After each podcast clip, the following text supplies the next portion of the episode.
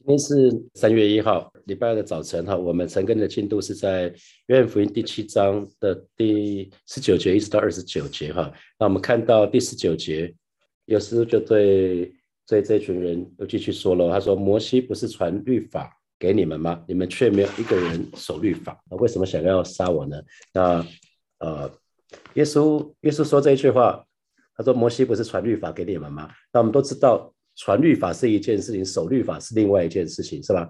守律法很重要，可是没有传律法就不知道律法是怎么回事。所以传律法跟守律法，其实传律法有一群人是他们有这个职责是要传律法。那更重要是每一位神的儿女都要守律法哈。那耶稣就说：摩西不是岂不是传律法给你们吗？你们却没有一个人守律法，为什么想要杀我呢？所以这句话很严重哈，因为这群犹太人他们就是常常以他们严守律法自居。所以，当他们当耶稣对他们说：“你们你们却没有一个人守律法”，他们一定是超超不开心的哈。那特别又讲到最后一句话：“为什么想要杀我？”因为耶稣可以鉴察人心，耶稣可以知道这一群人里面有不好的动机。可是这一群人，他们怎么会承认说他们想要杀杀耶稣呢？所以他们就会回答说：“众人就回答说：‘耶稣，你是被鬼附着的吗？谁想要杀你？’他们会他们会觉得心里面被戳了哈，因为。既然有人可以把他们心里面动机讲出来了，你是被鬼附了哈？谁想要杀你？那所以，如果我们再回到大使命，其实我们都很清楚知道，耶稣耶稣说的是：你们要去使外面做我的门徒，奉父子圣灵的名给他们施洗，凡我所吩咐的都教导他们遵守。我家常与你们同在，直到世界的末了。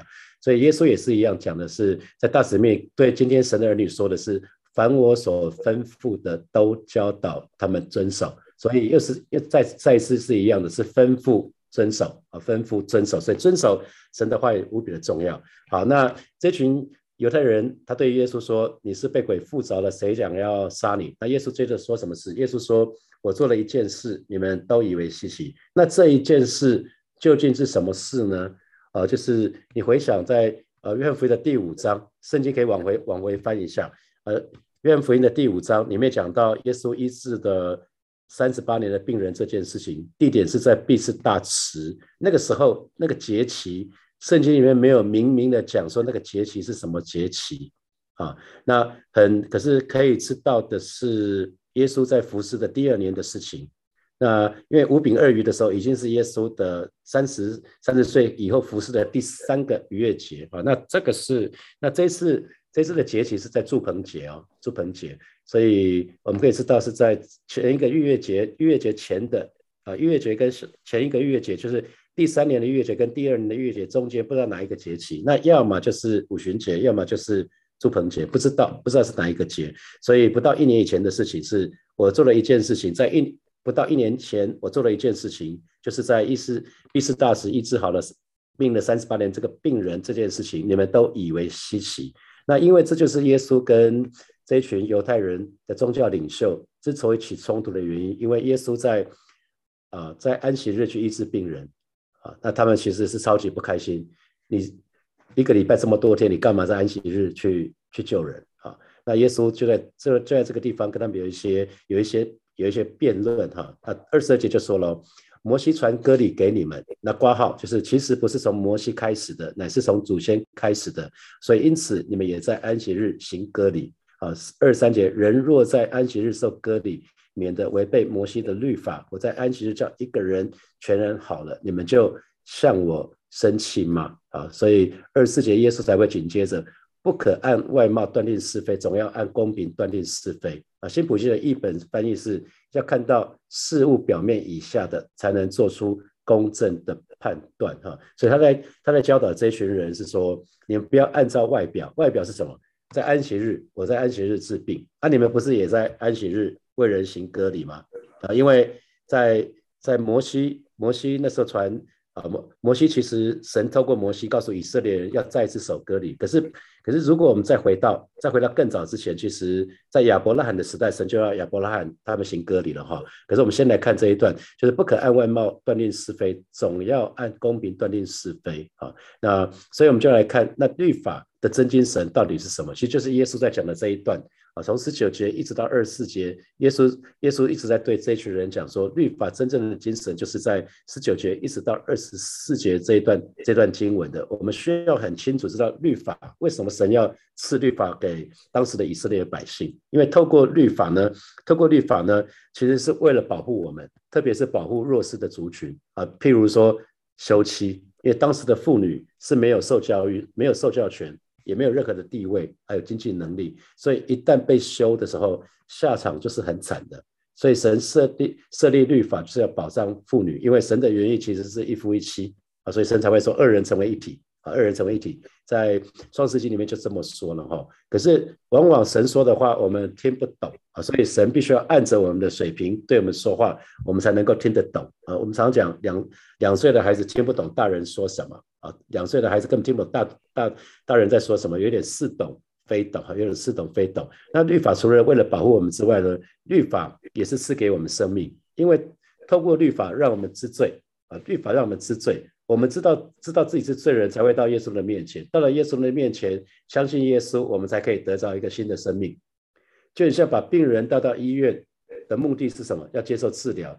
那最最重要的是要得到医得到医治啊，所以。律法的真正的精神是要赐给神的儿女生命，因为透过律法让我们知罪，让我们知道没有办法靠自己严守律法，然后我们就会来到耶稣的面前。我们愿意相信耶稣，接受耶稣，成为我们生命的救主，我们就会得到一个新的生命啊！所以，所以这个部分新的在新约时代，主耶稣来了啊！因为旧约的时候啊，在在耶稣这个时代，那所有的人，这些法利赛人、文士从从这一群宗教人士呢，他们都认为一直很骄傲的，就是自己能够严守律法。可是呢，没想到他们却沦为假冒伪善啊，就只只是外表上面的做律，照按照律法上面的规定去做一些事情，可是里面的动机却失去了爱人跟爱神的心啊，这就很可惜。可是新约新约的时候，主耶稣来了，就再没有漏网任何的漏网之鱼啊。主耶稣明明的说了哈，那咒骂人的就是杀人，心里动一念的。就是就是奸淫了，所以每一个人都是罪人啊，每一个人都是罪人。那我们接下来要看一个割礼，割礼。那我请大家翻到圣经的创世纪，我们翻到创世纪，我们一起翻到创世纪，创世纪十七章，创世纪的十七章的第九节，第九节一直到十四节，大家翻到你们圣经，大家看圣经就好了，大家听我念哈。神又对亚伯拉罕说：“你和你的后裔必世世代代遵守我的约，你们所有的男子都要受割礼。这就是我与你并你的后裔所立的约，是你们所当遵守的。你们都要受割礼，这是我与你们立约的。”证据，你们世世代代的男子，无论是家里生的，是在你后裔之外用银子从外人买的，生下来第八天都要受割礼。你家里生的和你用银子买的，都必须受受割礼。这样，我的约就立在你们肉体上，做永远的约。但不受割礼的男子，必从民中剪除，因他背了我的约。啊，所以看到这是神第一次与亚伯拉罕。还有他的子孙立约哈，所以请问，请问安息日在前面还是割礼在前面？啊，所以是先有割礼对不对？割礼在很早很早以前，在亚伯拉的时代就已经有割礼了哦。那可是安息日神颁布十诫是在西乃山，那已经中间过了很久了，好几百年了哈。啊，所以其实呃，为了为了要成为神的百姓，呃，因为很多时候他们已经成为神的百姓，可他会忘记这件事情。你知道年轻人很多时候会刺青哈，会刺青。刺青通常是为了纪念生命中的一些重大的事件啊，所以呃，如果如果这边有很多做父母亲的，如果看到孩子刺青的话，不要先劈头就骂骂孩子，反正是可以问一下说有没有发生什么重大的事，让你决定在你的身上留下一些痕迹哈，留下一些痕迹。那可以到底问他们到底发生什么事？那割你呢？割你是一个一个。人身上的记号，因为是一个外显的记号啊，当然不是每一个人都看得到，他自己看得到。那要我们天天知道，我们是属于神的啊。每一个男子一看的时候，他就知道说我是属于神的，要靠着神过每一天的生活。那什么时候会看到？洗澡的时候就会看到嘛，哈，男生洗澡的时候就会看到。那亚伯拉那个时代的人啊，行他们行割礼的时候一定很痛，我们都知道行割礼的时候很痛那可是呢，我相信他们也很感动。当神与亚伯拉罕立约，亚伯拉罕跟罗德跟着他们那一些人，那他们一定很立，一定很当时一定很感动，因为既然这位伟大的神跟他们立约，可是人是健忘的，随着时间久了，他们就慢慢的淡忘了哈。所以在罗马书里面才会讲到外外在的割礼跟心里的割礼啊，外在的割礼，因为犹太人以他们外在的受了割礼，他们觉得我是神的选民。他们就觉得我高人一等，这是肉体的，所以那保罗才会一直讲到说，外在的割礼没有这么重要，心里的割礼才重要。心的割礼是什么？我不再靠其他的事情了，我愿意靠圣灵而活。啊，那这个是在罗马书里面，保罗也用了割礼这件事情。哈，那他们当时割礼的规定，就像刚读的这段经文，出生以后的第八天要行割礼。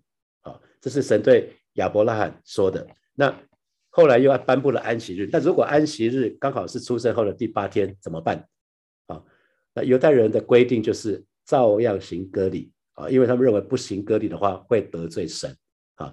因为亚伯兰的时代，我再说一次，亚伯兰的时代还没有十诫啊。为什么亚伯兰那个时候还没有十诫？因为亚伯兰的时候人很少，弟兄姐妹，人很少，问题就很少啊。为什么神要颁布十诫？因为犹太人、以色列人出离开埃及的时候，那时候。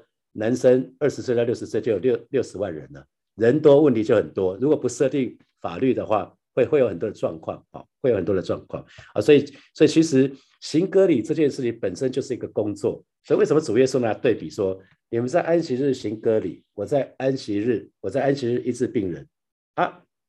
你们你们可以做这个，我不能做这个，这个是没有逻辑、没有道理的。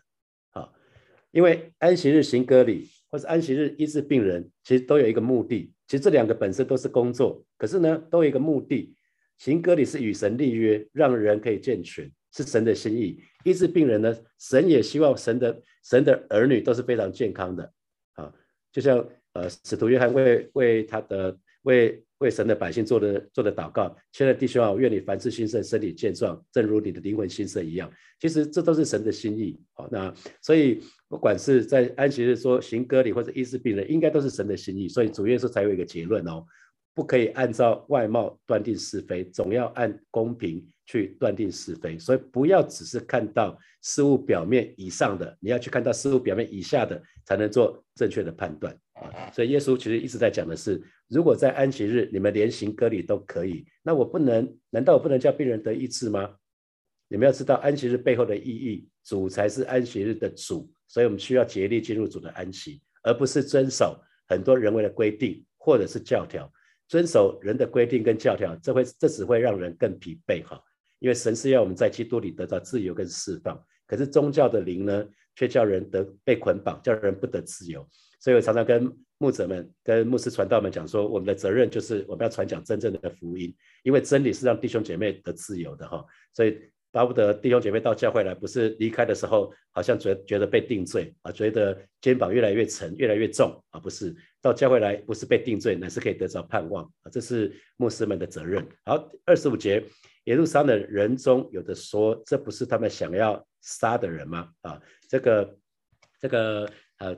就在这群耶路撒冷的人当中，就有人说这不是他们想要杀的人吗？啊，众人就怀疑什么？怀疑怀疑那个宗教领袖。那二十六节哦，他们就自自问自答，继续说喽。你看耶稣还明明的讲到，那他们他们讲的宗教领袖，宗教领袖也不像耶稣说什么？难道官长真知道这是基督吗？啊，所以这群人自问自答，他们继续推理，好像好像看推理剧一样。他们说，难道？这群犹太人的宗教领袖真知道这是基督吗？可是二十七节自己又推翻自己的自己的推理。他说：“然而我们知道这个人从哪里来，只是基督来的时候，没有人知道他从哪里来啊。”所以众人其实从这句话二十七节里面就下了一个结论，就是耶稣绝对不会是基督。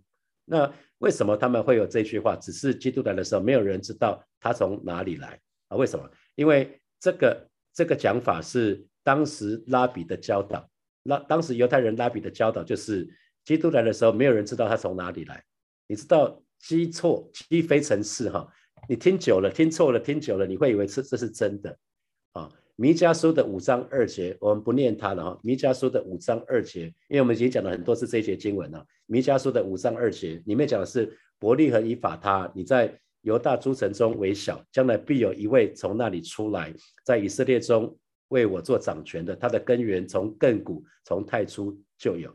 所以其实要永远回到圣经的教导，圣经里面怎么说才重要，比任何人说的都重要。不要以人的教导来取代圣经的教导啊！那今天当然我们知道，耶稣从啊，我们我们知道耶稣是出生在出生出生在伯利恒，可是当时的众人知道他是从拿撒勒来，甚至很多人还看过耶稣长大。他们认为又是他们一直以为自己知道的就是全部，然后根据自己的想法做判断啊。所以很多时候我们从从小的时候被教导的概念可能是错的，我们却以为是真的。有几位记得哦，该丢掉就要丢掉。信主之后应该要有新的思想跟价值观啊。或许你以为以前知道是对的啊，可是信主之后，只要跟圣经违背的那些观念，通通都把它丢掉啊，通通都要把它丢掉啊，永远都回到圣经。所以你要常常常常觉察自己，说：哎，我的我的想法、我的观念、我的思想是不是符合圣经里面所说的？啊，二十八节，那时。耶稣在店里教训人，大声说：“你们也知道，我也知道我从哪里来。我来并不是由于自己，但那猜我来的是真的。你们不认识他，我却认识他，因为我是从他来的。他也是猜了我来。哈，有点像绕口令。其实主耶稣在责备，在责备这些人哦。这大主耶稣在店里教训人，大声说，大声说，表示他情绪很激昂嘛。哈，那教训呢，其实就是耶稣在责备人呢。二十八节，你看二十八节他说。你们也知道，我也知道我从哪里来。其实他这句话是刚刚他们说的嘛，因为我们知道你从哪里来嘛，他们根本就不知道，他们根本就不知道耶稣从哪里来，他们更不知道从耶稣是从天上来的。好，所以他讲的是你们以为你你们知道我，你们也知道我从哪里来，不是哈？但耶稣讲的是你们自以为是啦，啊，就很像有些人只是到某个国家一个礼拜，可是他就可以在电视上或者在网络上面。那些很多网红就是这样子啊，只到一个地方一个礼拜，就就俨然是以那个地方的专家自居啊，这很可惜啊。你想，一个美国人在美国住了二十年的，跟去美国两个礼拜的，谁谁谁清楚美国啊？可是很多人去美国两个礼拜回来就讲美国怎样怎样怎样又怎样，啊，他可能是以偏概全哦，他可能他可能以比以自己知道的美国来讲美国是什么啊？美国这么大。各个州其实都不一样，他可能只能讲说我去的哪一州是怎样，他只能这样讲啦。我我意思是人要谦卑一点哈。那耶稣其实在讽刺众人这样的想法，就是你们自以为啊。好，那对耶稣出生呢正确的认识，其实主耶稣就自己进一步说了，就在二十九节。二十九节，主耶稣来这个世界不是由于自己，而是神差派他来的。然后呢，很重要的是弟兄姐妹，我们从一开始讲就讲到说，人们其实是没有能力可以认识神的哈。我们是。靠着自己是没有办法认识神，所以耶稣需要道成肉身来到这个世界启示，直接对我们显现。好，那犹太人没有看见过神，没有经历神，没有认识神。可是呢，他们对神却有很多的主张。他们没有看过神，没有经历神，没有认识神，对神却有很多的主张啊。所以其实只有主耶稣有资格说嘛，神是怎么样一位神？因为他就是神啊，他是神从神那里来的啊。所以为什么主耶稣说他认识神？因为主从那里来的，从神那里来，也是神所差来的哈。所以我们一定要相信。主耶稣的主张，我们要相信主耶稣说的话啊，这就是道成肉身那个道。之所以来到来到这个世界，我们一定要相信主耶稣所说的一切。所以我们一定要从圣经里面去查考，然后从圣经里面去学习，然后从圣圣经里面不断的有一些领受，然后我们从不只是知道，我们还是要遵守，我要遵守耶稣所说的。好，接下来有四个问题，我先我先泼在泼在我们的我们的群组里面。我先抛在我们群组里面，然后我来讲。我们今天的思想有四个题目。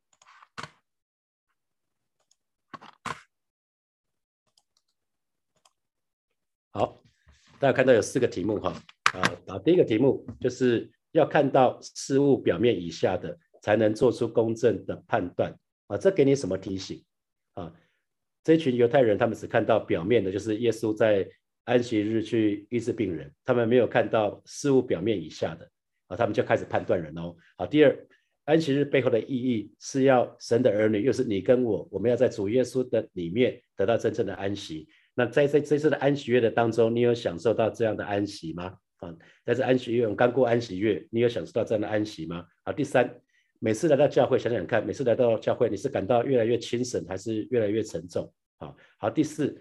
信主以前有没有什么错误的观念是我需要丢掉的？现在我们要一起来祷告，祈求神挪去我们信主以前一些似是而非的那些观念，让我们学习常常用圣经来检视我们自己，是不是有一些需要被神调整的？我们就一起开口为自己来祷告。